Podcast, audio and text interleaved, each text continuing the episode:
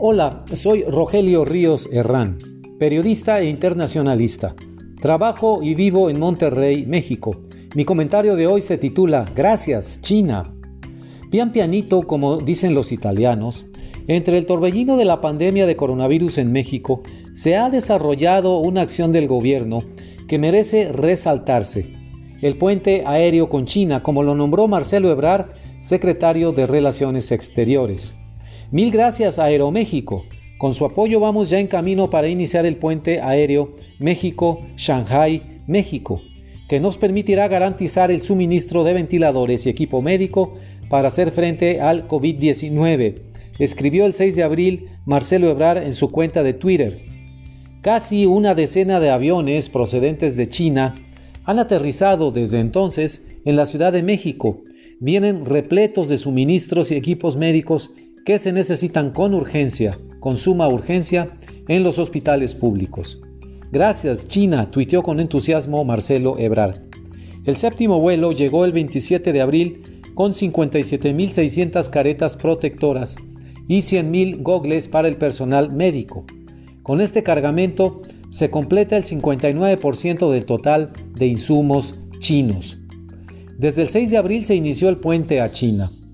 Directamente involucrada ha estado Marta Delgado. Ella es subsecretaria de Asuntos Multilaterales y Derechos Humanos de la Secretaría de Relaciones Exteriores, quien abordó el Boeing 787 del primer vuelo procedente de Shanghai con 10 toneladas de insumos médicos.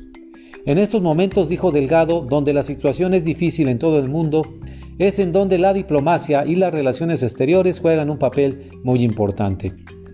Además, un experimentado diplomático, miembro del Servicio Exterior mexicano desde el año 1980, el embajador José Luis Bernal Rodríguez, encabeza la misión diplomática mexicana en China.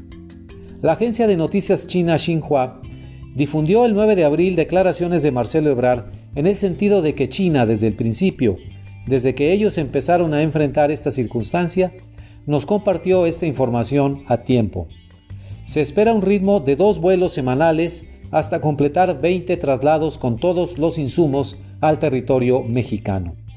Como se ve, el equipo de funcionarios que lleva la responsabilidad del puente aéreo a China, Ebrar, Delgado y Bernal, al frente de los equipos de la Secretaría de Relaciones Exteriores, es experimentado, conocedor y está dando buenos resultados. En un momento en que el gabinete del presidente Andrés Manuel López Obrador se nota desequilibrado, pocas áreas funcionan bien y el resto no, es un alivio para los mexicanos saber que por lo menos la política exterior se encuentra en muy buenas manos. Para China Popular, el agradecimiento público del gobierno mexicano por el suministro de equipos médicos, además de su experiencia sobre el manejo de la pandemia, es verdadera música para sus oídos.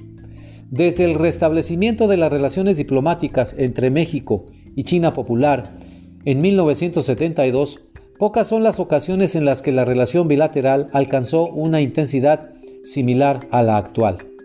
En el año 2003, Beijing y México establecieron una alianza estratégica que hasta el año 2013 subiría de nivel a Alianza Estratégica Integral, nivel en el que se encuentra ahora.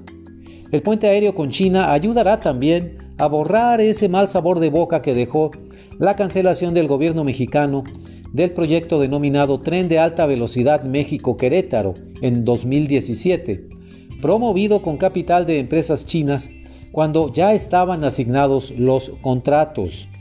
Anteriormente, en el año 2015, otro proyecto chino de gran tamaño, el Centro de Distribución de Productos Chinos Dragon Mart en Cancún, Quintana Roo, que distribuiría a toda la América Latina y hubiera sido el segundo más grande después de Dubái, fue cancelado por el gobierno mexicano.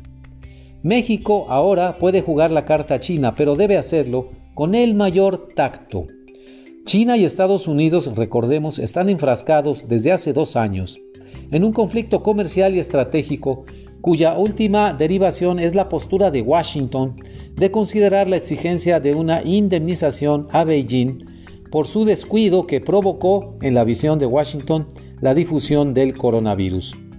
Contra algunas voces que piden que México reconsidere el puente aéreo con China, quien es el segundo socio comercial con América Latina, para que no se enoje la Casa Blanca, me parece que nuestra centenaria tradición de lazos con los chinos y la urgente diversificación internacional de México nos lleva, naturalmente, no a quitar, sino a ensanchar los puentes con China.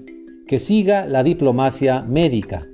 El gracias China de Ebrard resonó hasta Beijing. Piano piano, si va lontano. Muchas gracias. Les recuerdo que me puede escribir al correo electrónico rogelio.rios60 gmail.com.